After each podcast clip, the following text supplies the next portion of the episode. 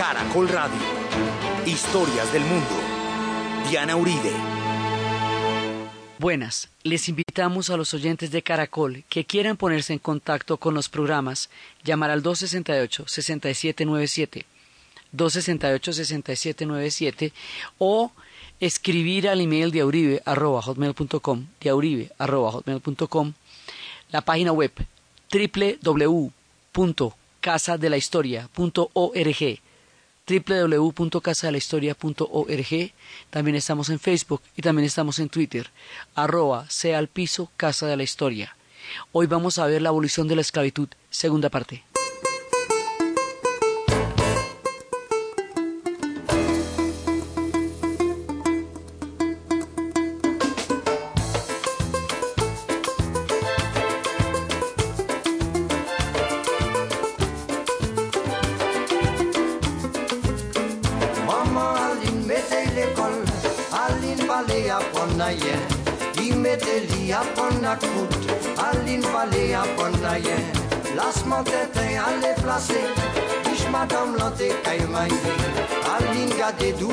bandeye Il volait ou blanc maillé Aline volé, Aline pillé Osé, Aline volé ou blanc maillé Osé, Aline pillé, Aline volé Aline volé ou blanc maillé Aline volé, Aline pillé Aline volé ou blanc maillé Osé, Aline pillé, Aline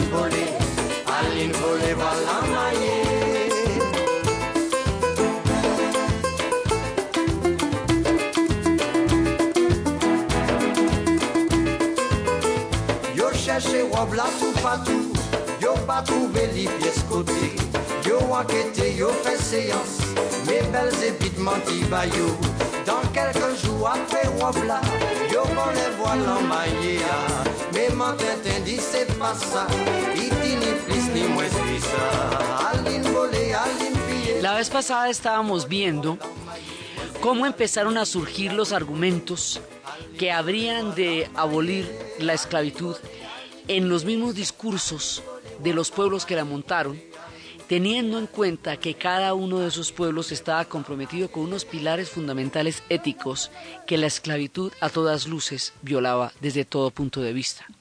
Entonces estábamos viendo cómo eh, desde el punto de vista de los cuáqueros, desde el punto de vista de los cristianos, desde el punto de vista de las leyes de Montesquieu, desde el punto de vista de las del Estado de Derecho, desde, desde el punto de vista de, de la Revolución Francesa, de la igualdad ante la ley, de la igualdad ante Dios, como hay el argumento económico, y era que ya había una un, sustituto para la fuerza de trabajo de la esclavitud que era el mundo industrial y que además estaba desarrollando una gran rentabilidad. A partir de eso vimos cómo empezó a darse el proceso para la abolición en Inglaterra, que cubría la mitad del mundo, y estábamos viendo, habíamos quedado en cómo empieza la rebelión en Haití. Y en Haití la cosa va a ser muy importante porque el triunfo de Haití va a ser el triunfo más grande de todos estábamos viendo la figura legendaria de Macondal, este personaje de origen mandé, que era el que se podía transmutar y que en vista de un accidente de trabajo no podía estar en las plantaciones, entonces se había vuelto pastor eh, y había empezado a entender las plantas y las, por los poderes de las plantas y había protagonizado una rebelión de venenos y había llegado a estremecer la isla y se constituye en una leyenda y habíamos visto cómo siempre se transformaba en animales, que esto es una cosa muy particular porque en el país mandé la gente se transforma en animales y también en el palenque hay, eh, existe el fenómeno de la transmutación en animales, lo mismo que en el mundo indígena, este, existe este fenómeno, es un mundo, digamos, es un fenómeno que se encuentra en diferentes latitudes, y como él un día se va a pachanguear y lo cogen, y, lo arrestan y después cuando lo van a quemar se convierte en mosca. Entonces los blancos dicen que lo volvieron a, a coger y lo, y, lo, y lo quemaron vivo. Los negros dicen que se escapó. Pero la leyenda de Macondal va a ser la primera y va a ser fundamental y estábamos hablando de cómo Macondal junto con otro personaje que vamos a ver hoy también formarán parte del reino de este mundo de Carpentier. Después de él viene otro personaje que va a protagonizar otra gran rebelión. Después de la rebelión de Macandal, 34 años después, en 1791 va a aparecer un hombre de origen jamaiquino que se llama Bookman. Y Bookman va a empezar otra de las grandes rebeliones. Y va, digamos, esta de 1791 es cuando ya estalló la Revolución Francesa. Entonces, estalla la Revolución Francesa y el destallido de la Revolución Francesa va a tener una cantidad de incidencias sobre Haití. Va a tener muchísimas incidencias sobre Haití.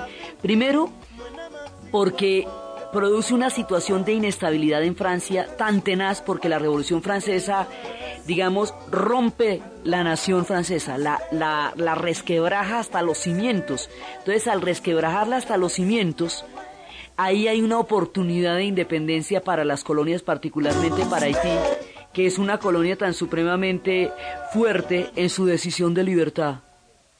Entonces, ahí en ese momento, ellos lo que van a hacer es que, es que em, buscan la siguiente rebelión, la de Buchmann. Y esa rebelión, por un lado, tiene la, la coyuntura de que Francia está en un momento de crisis total, que no puede, digamos, acuérdense que las rebeliones también coinciden con las coyunturas de los imperios. Fíjese que la rebelión de, de toda la famosa rebelión de las juntas, la de 1812 en América Latina, se da en el momento en que los franceses invadieron a España porque se fracturan el poder, el poder real en España y eso da la oportunidad para empezar una gran rebelión, que es cuando empieza la Junta de Buenos Aires, la de la Junta de Santiago, la de Bogotá, todas esas.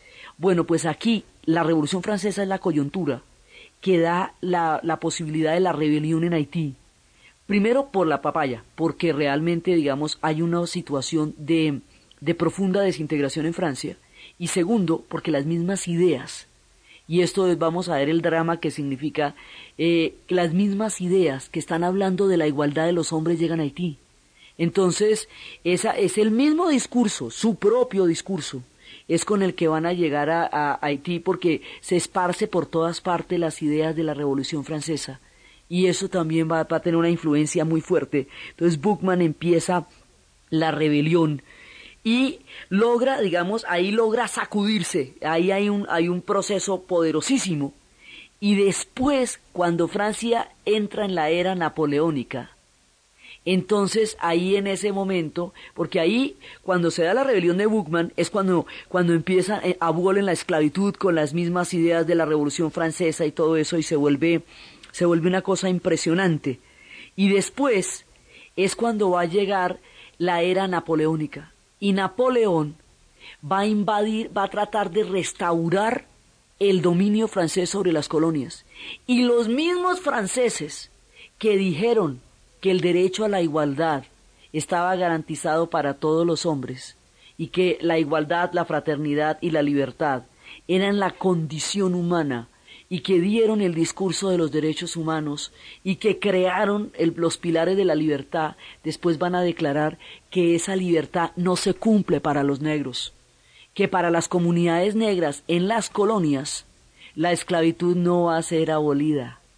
Entonces mire, mire cómo es este doble estándar. ¿Entre quién es la igualdad entonces? ¿La igualdad es solamente entre razas? ¿Solamente para la raza blanca?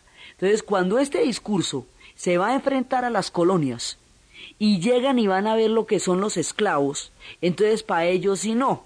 Entonces uno dice, bueno, pero ¿cómo así? O sea, este discurso, ¿usted dice que los hombres son iguales? Y entonces eso tiene que ser para todo el mundo. Usted no dice que los hombres son iguales y entonces la, legitima el orden de la, de la esclavitud y el orden de la desigualdad tal y como estaba y contra lo cual se, se, se dio la Revolución Francesa. ¿ve? Entonces van y les echan otra vez ese cuento a las colonias que no, que la cosa es pero para los blancos, que la cosa no es para las comunidades negras. Y es todo ese doble estándar en que se mide no solamente la cultura y el conocimiento y la religión de los pueblos negros, sino su derecho a la libertad. En todas partes donde se echó ese discurso, y eso va para Haití, lo mismo que iba para, para Estados Unidos en el momento en que, en que los movimientos del sur eh, de los Estados Unidos tuvieron que luchar contra la segregación porque el discurso de la democracia no se aplicaba, ni el discurso de la libertad a las comunidades negras. Entonces le toca a las comunidades negras encargarse de que ese discurso se aplique para ellos. Entonces viene, en ese momento mandan toda una empresa. Imagínense lo que es Napoleón mandando un ejército para poder, eh, primero los ingleses y luego los franceses, porque los, los ingleses ahí se ponen de acuerdo con todo lo que se odian los ingleses y los franceses, que es mucho, muchísimo, se ponen de acuerdo para volver a someter a, la, a Haití, porque la rebelión en Haití le aterra a todo el mundo. La rebelión en Haití es lo que va a aterrorizar a todas las Antillas porque es la rebelión de los esclavos y el que la debe la teme. Cuando usted ha brutalizado un pueblo de la manera en que ellos lo han sido, nada le asusta más que una rebelión de esclavos. Entonces, cuando Haití empieza la, la otra rebelión, Sí, en ese momento ya, ya había pasado la de Macandal, ya había pasado la de Bookman, ahora viene otra rebelión entonces van a reconquistarlo, mandan a los ingleses y lo logran sacar, logran sacar a ese británico y el que lo logra sacar es un tipo que se llama Toussaint Louverture. Toussaint Louverture va a ser el héroe de esta rebelión y ese tipo es como el Antonio Nariño de los haitianos. Es el que va a montar la rebelión en forma va a sacar a los ingleses de allá, él con todo el pueblo sublevado, con ese espíritu rebelde de Haití, y después entonces le mandan a Leclerc, Leclerc era mm, un cuñado de Napoleón, Napoleón tenía a, todos los, a toda la familia repartida por todo el imperio, entonces le mandan a un cuñado, el cuñado lo, detienen a, a, a, a Toussaint Louverture, Toussaint Louverture va a morir en una prisión en Francia como Nariño va a, va a ir a una prisión en Cádiz, es como una situación muy similar en los que son precursores y, que siembran el camino de, un, de una ruta hacia la libertad. Walt Whitman le va a hacer un poema impresionante. Este tipo es un héroe muy importante en todo el imaginario, Toussaint Louverture. Pero Toussaint Louverture va a ser detenido. Sin embargo, la fiebre amarilla se va a encargar de Leclerc. Y después de todo el intento no pueden volver a someter a los haitianos. Y no pueden restaurar la esclavitud. Y una vez más sus rebeliones los conducen por la senda de la libertad tan duramente conquistada por este pueblo. La historia del mundo en Caracol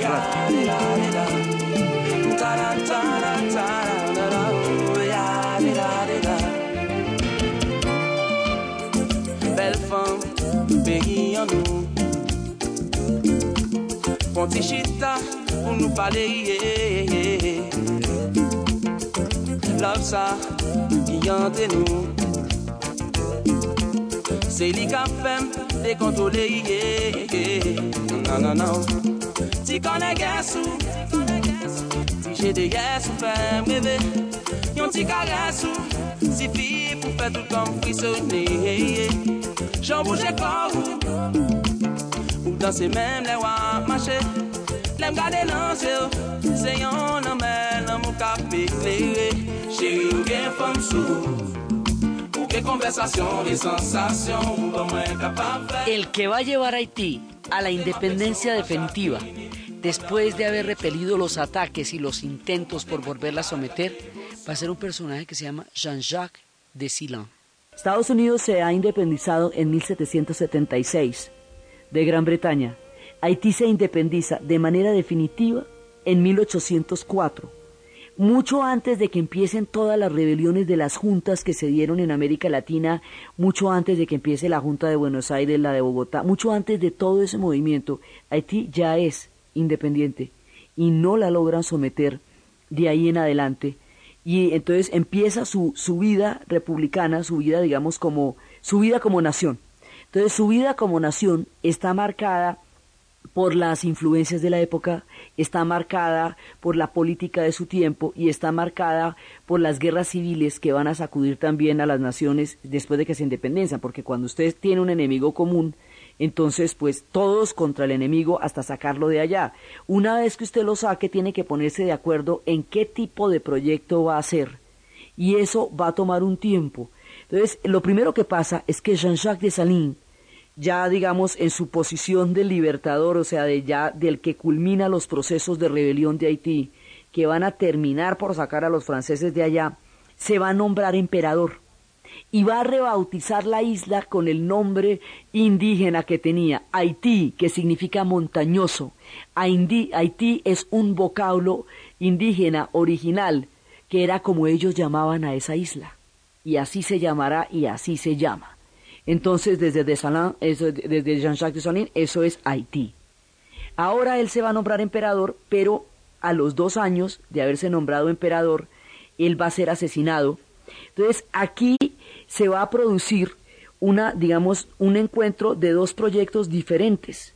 Hay dos proyectos diferentes porque unos quieren una monarquía de corte napoleónico, un imperio, y otros quieren una república, con las ideas que están viniendo de lado y lado, con toda la influencia napoleónica y con toda la influencia republicana. Haití está empezando a forjar su destino, está empezando a decidir políticamente qué rumbo va a tomar y lo mismo que los pueblos de la América Latina van a entrar en guerras civiles sobre si su proyecto es federalista o centralista o de qué corte, pues esto también tiene que decidirse si va a ser una monarquía o si va a ser una república o qué va a ser. Entonces, hay un momento en que va a, va a entrar un personaje que es un personaje muy, muy pintoresco, eh, es un personaje de donde, de donde se saca de esta, de la historia de este personaje, es que saca Carpentier y va una, digamos, una parte que va a ser toda una referencia de la literatura de nuestro continente que es lo real maravilloso. Este personaje se va a convertir en emperador, se llama Henri Christophe y se va a convertir en Henri I. Este personaje, Henri I, va a ser un, un reino y va a someter a la población que ya había, había vuelto a sus quehaceres en la tierra, los va a someter a, una nueva, a, un nuevo trabajo forzado. Este es, un, este es un emperador negro para crear un reino negro de corte napoleónico con toda la pompa francesa y va a crear una fortaleza impresionante que tiene todos los mezclas del, del arte militar europeo con, los, con toda la, la mística de, de, la religiosidad vudú. Es una cosa impresionante esa fortaleza que él va a hacer para defenderse del otro reino. Haití queda dividido en dos reinos. Uno es el imperio de Henri Christophe y otra es la República de Alexandre Petion. Esos dos reinos, que la nación queda dividida en esos dos reinos. Y para, para separar esos dos reinos es que se hace una fortaleza que nunca se va a llegar a usar y que tiene alrededor toda una aura mítica. La historia del mundo en Caracol Radio.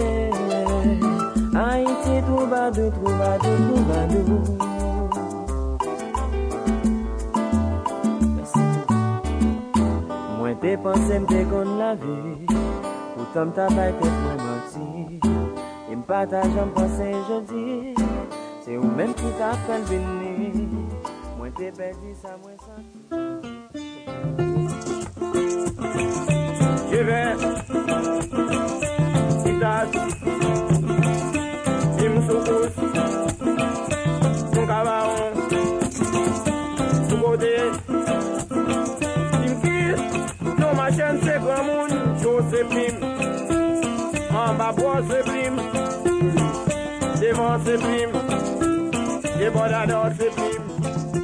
Entonces, Haití se va a dividir en dos reinos.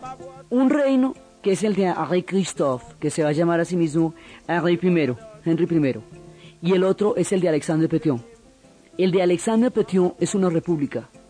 Y el otro, el de Henri Christophe, es una, es una monarquía. Henri Christophe reproduce toda la corte, toda la corte como era en Francia y todo el, cuento imperial y, y, esa fortaleza va a poner a trabajar a una cantidad de gente en las condiciones más penosas y va a utilizar eh, sacrificios de animales y todos los ritos para, para hacerla invencible y esa fortaleza que nunca se va a usar con fines militares va a terminar siendo la tumba de este man y ese es el único objetivo que va a tener, es una como una paradoja. Tanto trabajo, tanto dolor que costó, porque al esclavizar a la gente otra vez para ponerlo a hacer la fortaleza, pues va a haber una sublevación, porque no fue para eso que ellos armaron toda esta cantidad de rebeliones para independizarse, para volver a quedar en las mismas condiciones, pero con otro de ellos mismos. Entonces va a haber una rebelión la tenaz, y cuando el hombre ve que sus mismos eh, hombres de confianza se pasan a la rebelión, porque nadie va a aguantar la tiranía de este personaje, él tenía guardado para sí una bala de plata por todos los mitos de la licantropía y de la posibilidad de convertirse en lobos o en diferentes animales. entonces se va a suicidar con una bala de plata cuando ve que tiene todo perdido que nadie lo va a apoyar y que se han sublevado contra él por la manera tan dolorosa y brutal como ha, obligado a la gente a construir esa fortaleza. Entonces la fortaleza termina siendo su tumba, va a ser su tumba. Nunca va a desempeñar un papel militar, es absolutamente gigantesca, es monumental, es desproporcionada y se convirtió simplemente en su tumba, como si hubiera acabado su propia tumba al someter o al intentar someter al pueblo haitiano en nombre del cual todo el mundo había hecho todas las rebeliones para liberarse. Entonces, este personaje también del reino de este mundo, es el que va a, representar en una gran medida ese sentido de lo real maravilloso, esa, esa mezcla entre, entre política y magia, que ha acompañado a toda la América Latina a lo largo de su historia. Eso lo van a definir ahí y más adelante la literatura latinoamericana va a tomar el elemento de lo real maravilloso y obviamente pues García Márquez va a ser el maestro de maestros en eso. Carpentier trabaja en esa misma línea y la historia de Haití, de la manera como él la cuenta, muestra todos los elementos mágicos, los elementos políticos, los elementos míticos y los elementos de proyectos históricos que se van desarrollando en, nuestra, en todas las historias de nuestra América. Entonces resulta que por el otro lado está Alexander Petion. Alexander Petion es importantísimo. Alexander Petion va a apoyar a Bolívar, porque mire, como esta gente empezó mucho antes, empezó en 1804, pues ya ha pasado un montón de historia cuando empiezan las rebeliones en América Latina. Entonces, lo que va a hacer Haití y Jamaica van a ser eh, bastiones de libertad y van a ser, digamos, eh, referentes históricos y políticos de la lucha por la independencia de la América Latina. Entonces, Petión va a ayudar a Bolívar con armas y Jamaica también va a apoyar a Bolívar. Con una condición que tanto Haití como Jamaica le van a poner a Bolívar en su apoyo a la lucha de independencia contra España de toda la América es la liberación de los esclavos. Esta gente está trabajando por la libertad de los esclavos, no solamente en sus propias tierras, donde se hicieron las grandes rebeliones, sino en todas las tierras que estén por libertarse, en todas las tierras que estén por independizarse y en todas las naciones que estén por surgir la idea es que la abolición de la esclavitud sea una de las condiciones históricas. Esto es, digamos, una mirada de conjunto de la esclavitud como fenómeno que se está produciendo desde Haití y desde Jamaica y que a través de los procesos de independencia de la América Latina encuentra una viabilidad histórica que no era posible durante el tiempo de los imperios, porque los imperios se sustentaban en la esclavitud para, para eh, económicamente para sobrevivir entonces para mantenerse, ni siquiera para sobrevivir. Entonces Alexandre Petion va a ser muy importante también en la, en, digamos, en la formación de, de, la parte republicana de Haití, pero también en la, en el apoyo de armas y en, y también un poco de línea en lo que va a ser la, la figura de Bolívar para la independencia de, de los países de América Latina que él, él libertó. Entonces, es el clima, aquí qué está pasando, pues que ese es el clima de la Revolución Francesa, es el clima de la independencia, ahí es cuando recién, este es un periodo de la historia que es sumamente rico en ideas, en revoluciones, en levantamientos, es el periodo de la Revolución Francesa, es el periodo de la, de la, de la creación, digamos, las ideas de la Revolución Francesa se siguen esparciendo a pesar de la, de la restauración de la esclavitud en las colonias francesas, porque en Haití no pueden, pero sí lo van a hacer en, en, en Guadalupe y sí lo van a hacer en Martinica. En esa sí van a, van a restaurar la esclavitud, lo cual además es, es una, una estafa terrible a, a los pueblos que fueron directos eh, receptores de las mismas ideas de la Revolución Francesa. Entonces, aquí muchas, digamos, todo un panorama político complejo se está moviendo y las islas de las Antillas están metidas en la mitad de toda esa tormenta de ideas políticas y el resultado de eso son sus propios procesos. Entonces, Haití ya tiene un trecho, digamos, ya ha empezado su vida de república independiente cuando van a empezar las, las independencias de América Latina y por eso tiene, digamos, la suficiente experiencia histórica y la autoridad política para empezar a apoyarlas y a dar todo un lineamiento de, de, de, de cómo cómo se van a dar esos procesos que tienen su origen en las mismas ideas de la Revolución Francesa y en el pensamiento de, Francisco de Miranda. Digamos, eh, todo esto está entrelazado porque es que es un mismo clima político que es el que está preconizando el nacimiento de los estados en este continente, en las Antillas como en la tierra continental. Entonces es, un mismo periodo en el tiempo.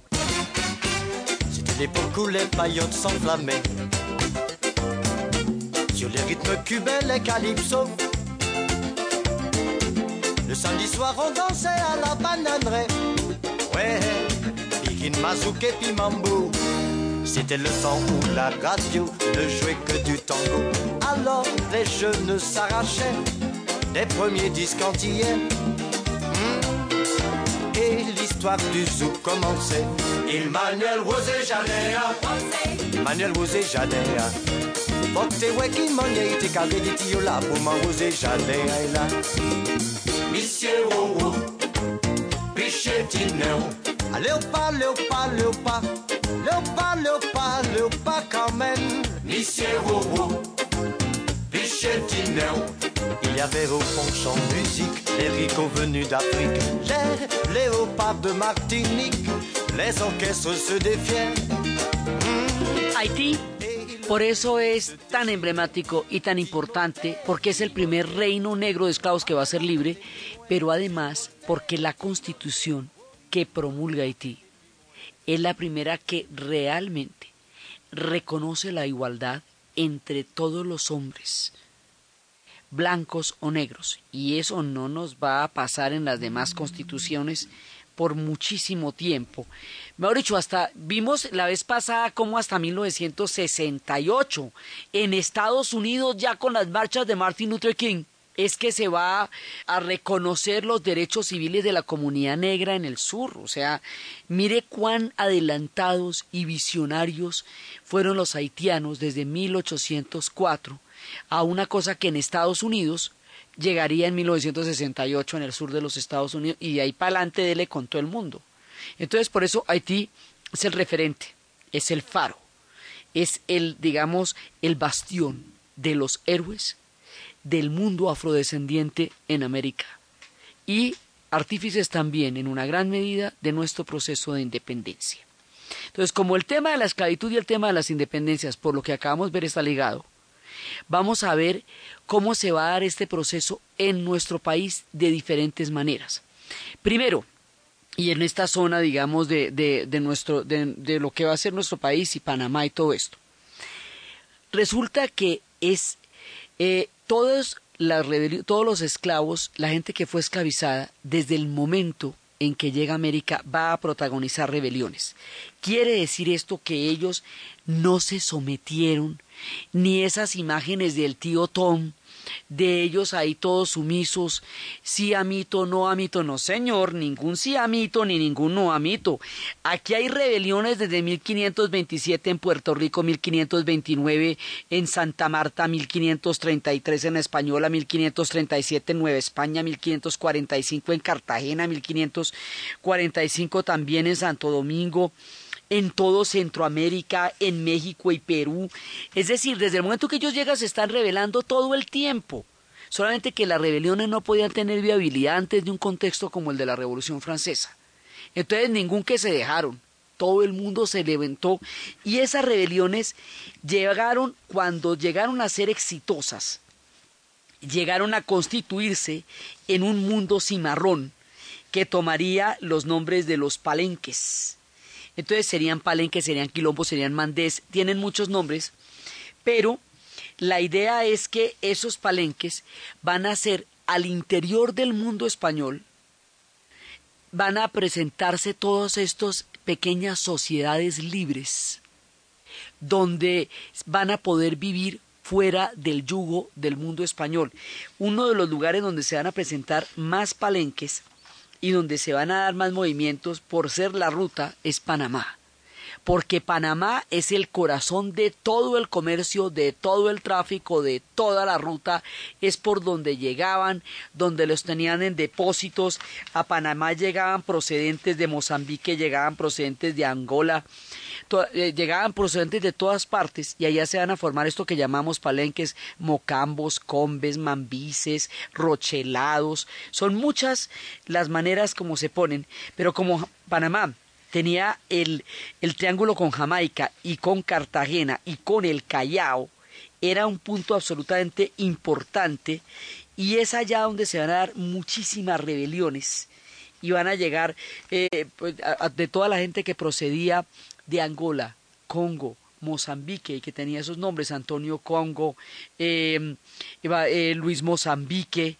el palenque de Bayamón, que va a ser uno de los más grandes, el palenque de Bayamón, eh, el palenque de Portobelo, va a haber una gran cantidad de palenques en esta tierra llamada Panamá, y un momento en que se volvieron a tomar los cimarrones la antigua ciudad de Santa María, la antigua del Darién, que estaba abandonada, y la volvieron a tomar y crearon el palenque de Bayamo, y allí va a haber una gran cantidad de sociedades que muchas veces los españoles van a tener que pactar con ellos porque como estaban los piratas ingleses y franceses permanentemente amenazando, hubo épocas en que hasta les tocó pedirle colaboración para un ataque de piratas. Así que en Panamá el fenómeno de los palenques estaba a la orden del día.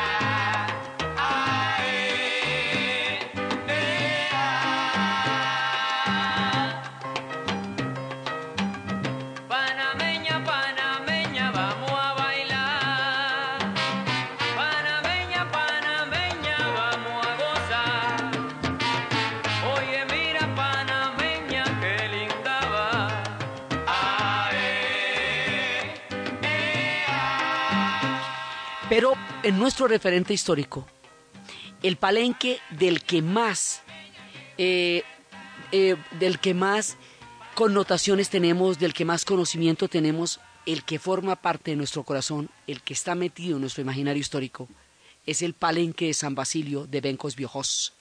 Y ese palenque es muy antiguo, porque hay que ver que ese palenque se hace 100 años después de la llegada de los españoles, eso es de 1599, cuando Bencos Viejos y su mujer Ulva van a protagonizar una gran rebelión.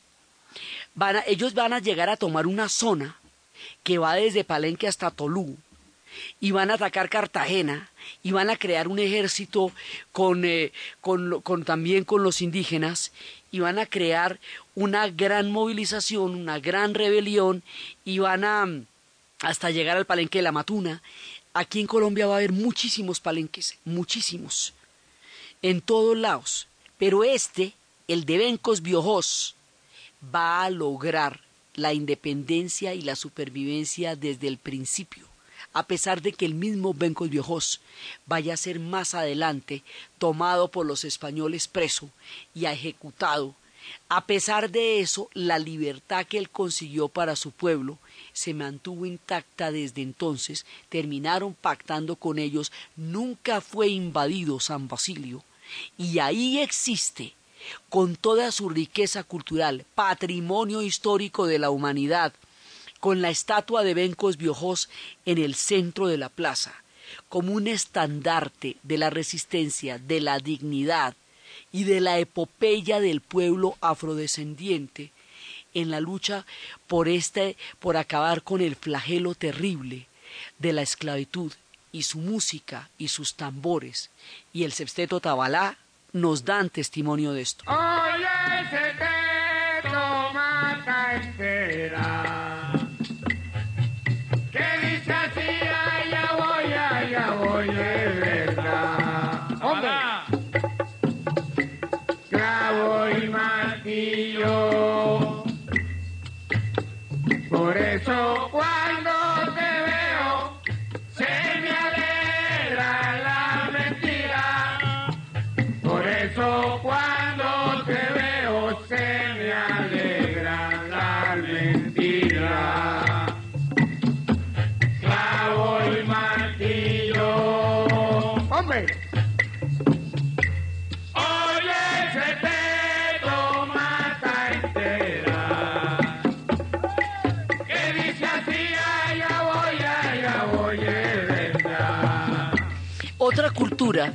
Que va a ser fuertemente libertaria, fuertemente fuertemente cimarrona, van a ser los chocuanos.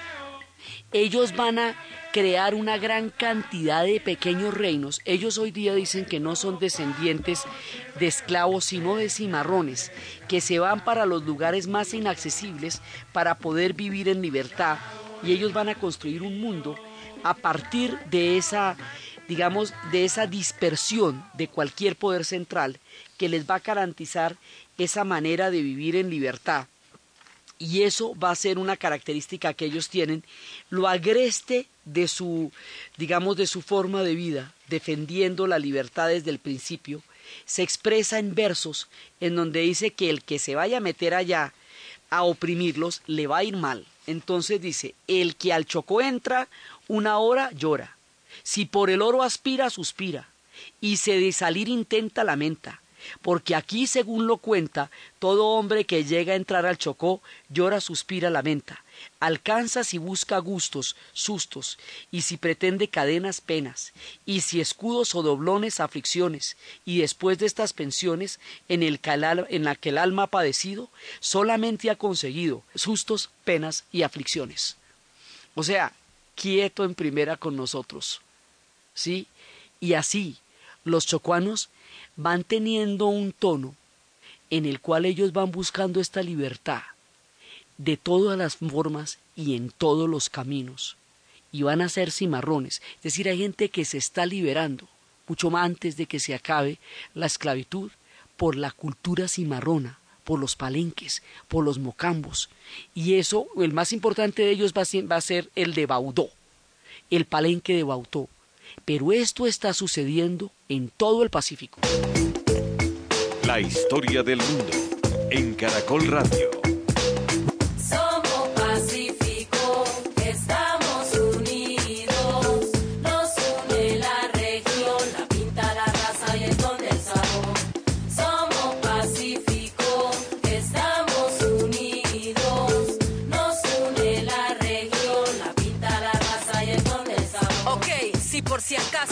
En el Pacífico hay de todo para que goce. Cantaores, colores, buenos sabores y muchos santos para que adore. Ok, es toda una conexión como un corrillo. Chocó, Valle, y mis paisanos de Nariño. Todo ese repertorio me produce orgullo.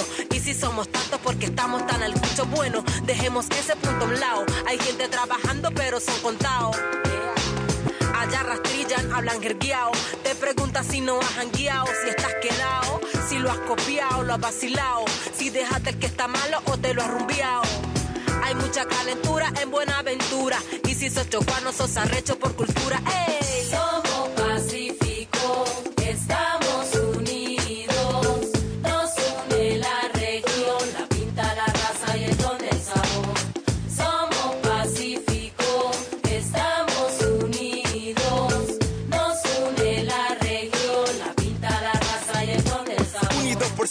La sangre colorida por la tierra. Hay quien se me pierda. Además de ellos, van a pasar cosas muy importantes en San Andrés, Providencia, Santa Catalina. Pero en el marco global, primero hay un pacto con Petión. El pacto con Petión es que se van a liberar a los esclavos. Y resulta que Bolívar lo que hace es impedir la compra de esclavos. O sea, el comercio de esclavos sí termina con Bolívar en 1821 pero la liberación de la esclavitud en Colombia no va a llegar sino hasta 1851, el 21 de mayo, razón por la cual ese se, se declaró el Día de la Afrodescendencia. O sea, van a pasar 30 años entre la promesa y la realidad. A pesar de eso, en San Andrés, Providencia y Santa Catalina pasan otros 15 años antes de que eso realmente se vaya a cumplir allá. O sea, este proceso está lleno de dificultades, es gradual. Entre lo que se dice y lo que se hace pasan años, años que se le quitan a la vida de las personas en una situación de esclavitud que ya se había abolido en muchísimas partes del mundo. Entonces, en San Andrés y Providencia hay una serie de leyendas. Se cuenta la leyenda de una mujer que se llamaba Julie, que escuchó en una conversación que en Colombia se había abolido la esclavitud. San Andrés y Providencia se unen al territorio de la Gran Colombia siete años después de la batalla de Boyacá. Y entonces cuando se libera a los esclavos, ella lo escucha. Pero sale corriendo y cuando se dan cuenta que ella escuchó, pero que todavía no se les va a decir a los isleños, entonces en ese momento le sueltan los perros, los perros la alcanzan y la despedazan. Y la leyenda dice que el espíritu de esta mujer se siguió apareciendo durante muchos años, muchísimos años, preconando la libertad de los esclavos, que ya habiéndose cumplido en el territorio no había llegado hacia ellos. Esa es una de las leyendas. Otra de las leyendas cuenta que Henry Isaac, el papá de la María, venía de Jamaica y que en Jamaica había encontrado a una mujer esclavizada que estaba embarazada. En realidad ella era es una historia de Romeo y Julieta, porque es una historia de una, de una chica que en África estaba enamorada de un hombre de una tribu rival y en un momento dado cuando se iban a fugar y ella estaba embarazada de él la van a la van a, a tomar por esclava y la van a llevar a Jamaica y a ella se la va a encontrar Henry Isaac y, él, y se la va a llevar para el Valle del Cauca y el hijo de ella va a ser, eh, digamos, como el, el, el, ella va a ser la nana de la María y su hijo va a ser uno de los protectores y va a ser descendiente de príncipes y esas historias vienen de Jamaica y van a llegar a la hacienda del paraíso con la historia de María y esa tristeza legendaria que cuentan esas historias de príncipes que vienen de Jamaica y que no pueden realizar sus amores. Es lo que dice Harry Belafonte cuando dice que cada vez que piensa en Lisa, vienen lo, a sus ojos el llanto, el agua viene a sus ojos. Every time I'm away from Liza, water come to me eye. Every time I'm away from Liza, water come to me eye. Come back, Liza, come back, girl, wipe the tear from me eye. Come back, Liza, come back, girl, wipe the tear from me eye. I remember when love was new, water come to me eye. There was one, but now there's two, water come to me eye. Come back, Liza, come back, girl, wipe the tear from me eye. Come back, Liza, come back, girl, wipe the tear from me eye. When the evening starts to fall, water come to me.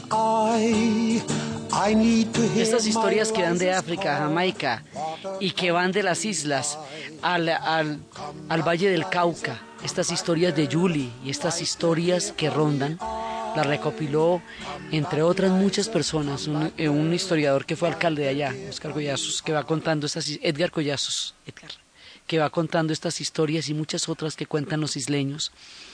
También se habla de un barrio en Providencia, donde se dio la primera, la primera liberación antes de que todos los demás se hubieran liberado. Se llama Freetown. Y es, o sea, una, un pueblo libre. Y está en la mitad de Providencia y fueron los primeros que empezaron. Pero finalmente, la liberación de los esclavos allá se dio de una manera muy particular. Philip Beckman, un sacerdote, o sea, vamos a entender un pastor, los pastores protestantes se casan por la reforma de Lutero. Un pastor protestante escocés que va a llegar a la isla, que va a esparcir la fe protestante en la mayoría de los isleños, ese personaje se va a enamorar de una mujer negra, se va a casar con ella y va a liberar a los esclavos. Pero aquí hay una diferencia fundamental entre la liberación del proceso de San Andrés, Providencia y Santa Catalina, junto frente a la liberación de los esclavos de todo el continente, de todo, todo el continente, mejor dicho, desde, desde Alaska hasta la Tierra del Fuego, pues en todos lados, y es que estos de aquí van a quedar dueños de la tierra. ¿Por qué después de la liberación de los esclavos, los europeos se van a ir de la isla, de las tres islas, y van a escriturar las islas a los, eh, a, los afrodescendientes, a los sanandresanos, a los, a, la- a los providencianos y a la gente de Santa Catalina, y esto no le va a pasar a nadie más. Porque las condiciones en Estados Unidos después de la libertad, las vimos la vez pasada, son aterradoras, porque ellos no van a quedar en ninguna parte después de la liberación de la esclavitud y por eso los va a coger la segregación y va a acabar con ellos. En el siguiente programa vamos a ver el caso del Brasil y cómo también van a quedar a la deriva. En la mayoría de los sitios, bueno, los palenques tienen su tierra, la gente de San Basilio tiene su tierra, pero la mayoría de los pueblos cuando van a ser liberados, como habíamos visto la vez pasada, se indemniza a los dueños de las plantaciones, pero no a los esclavizados, ni se les indemniza, ni se les pide perdón, ni se reconoce el tamaño de su deuda, parte de lo que hoy todavía piden y de lo que hoy todavía hace falta que la historia salde con ellos. La gente de las tres islas, de San Andrés, de San Andrés Providencia y Santa Catalina, van a quedar como dueños de la tierra, van a quedar con la tierra escriturada, y esos son los famosos ancestros que los iluminan en las noches, que son tan fuertes en Providencia, tan nostálgicos en San Andrés, porque después cuando San Andrés sea declarado puerto libre, va a haber una invasión de una cantidad de pueblos que hace que los isleños tradicionalmente dueños de esa tierra se vean arrinconados en su propia isla, cosa que ellos lamentan con mucha nostalgia como lo, no lo canta el grupo Creol, cuando nos dice que esa tierra fue escriturada por sus ancestros y que después llegarían personas de muchas partes y esa tierra originalmente es de ellos. En el caso de Providencia sigue siendo de ellos. En el caso de Santa Catalina sigue siendo de ellos. Pero esta tierra fue una tierra que se les, se les escrituró en el momento de la liberación de la esclavitud.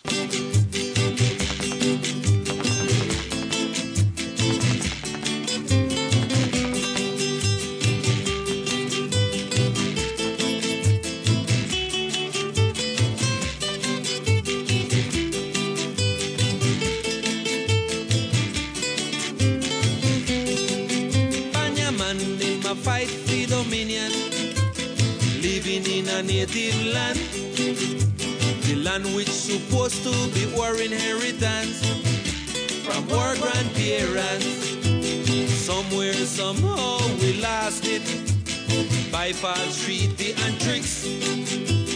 Join themselves with the politicians and together slave native man. But hear me say, Aguani. Aquí hablan de las tierras de sus ancestros que sienten que les han sido quitadas con bastantes trucos, con bastantes trucos, y es la manera como ellos se refieren a ese pasado del cual se sienten tan orgullosos. Finalmente, Cuba terminaría con la esclavitud poco antes de la independencia, teniendo en cuenta que Cuba se independizó mucho más tarde. Pero todavía nos queda un gigante que no se ha liberado de la esclavitud y que va a durar 80 años más después de que el comercio se prohibió en Inglaterra y que va a ser el proceso más truculento, doloroso y terrible de todos y que va a ser el último país en Occidente en abolir la esclavitud y que va a ser una historia llena de trampas y de traiciones, pero también de héroes y de valor y de coraje, como todas estas que hemos contado. Es el caso del Brasil. La historia de José de Patrocinio, de Jardim, del Brasil tratando de salir de las sombras de la esclavitud, ochenta años más tarde por cuenta de los cultivos del café, y con él el último país en Occidente, y el fin del proceso de la esclavitud transatlántica en todo el hemisferio, es lo que vamos a ver en el siguiente programa. Entonces, desde los espacios de Bencos Biojos, desde los espacios de los palenques, desde los espacios de todos aquellos que lucharon desesperadamente por la libertad de los cimarrones, de los sanandresanos, de la gente de Providencia, de Toussaint de Macondal, de, de Silán, de todo, de Petion, de todos los héroes haitianos que dieron toda la, la forma histórica a un proceso continental y que dieron la luz en el momento de nuestras independencias y desde toda la gesta y la epopeya que significa la abolición del crimen histórico más grande de todos en la narración de Ana Uribe, en la producción Jessy Rodríguez. Y para ustedes, feliz fin de semana.